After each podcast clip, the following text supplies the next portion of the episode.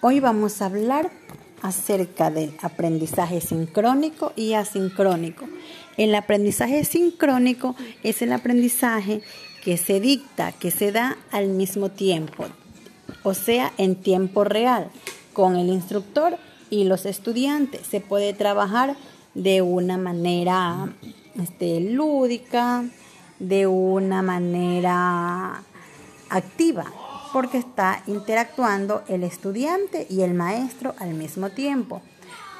Por otra parte, el aprendizaje asincrónico es el aprendizaje que no se realiza en tiempo real.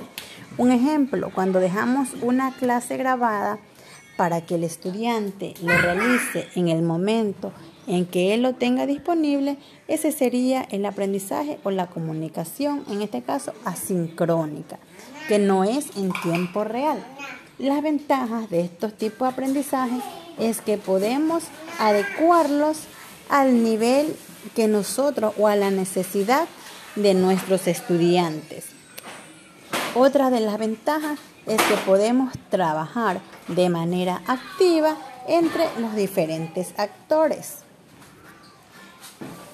Eso en cuanto a lo que es el aprendizaje sincrónico y asincrónico.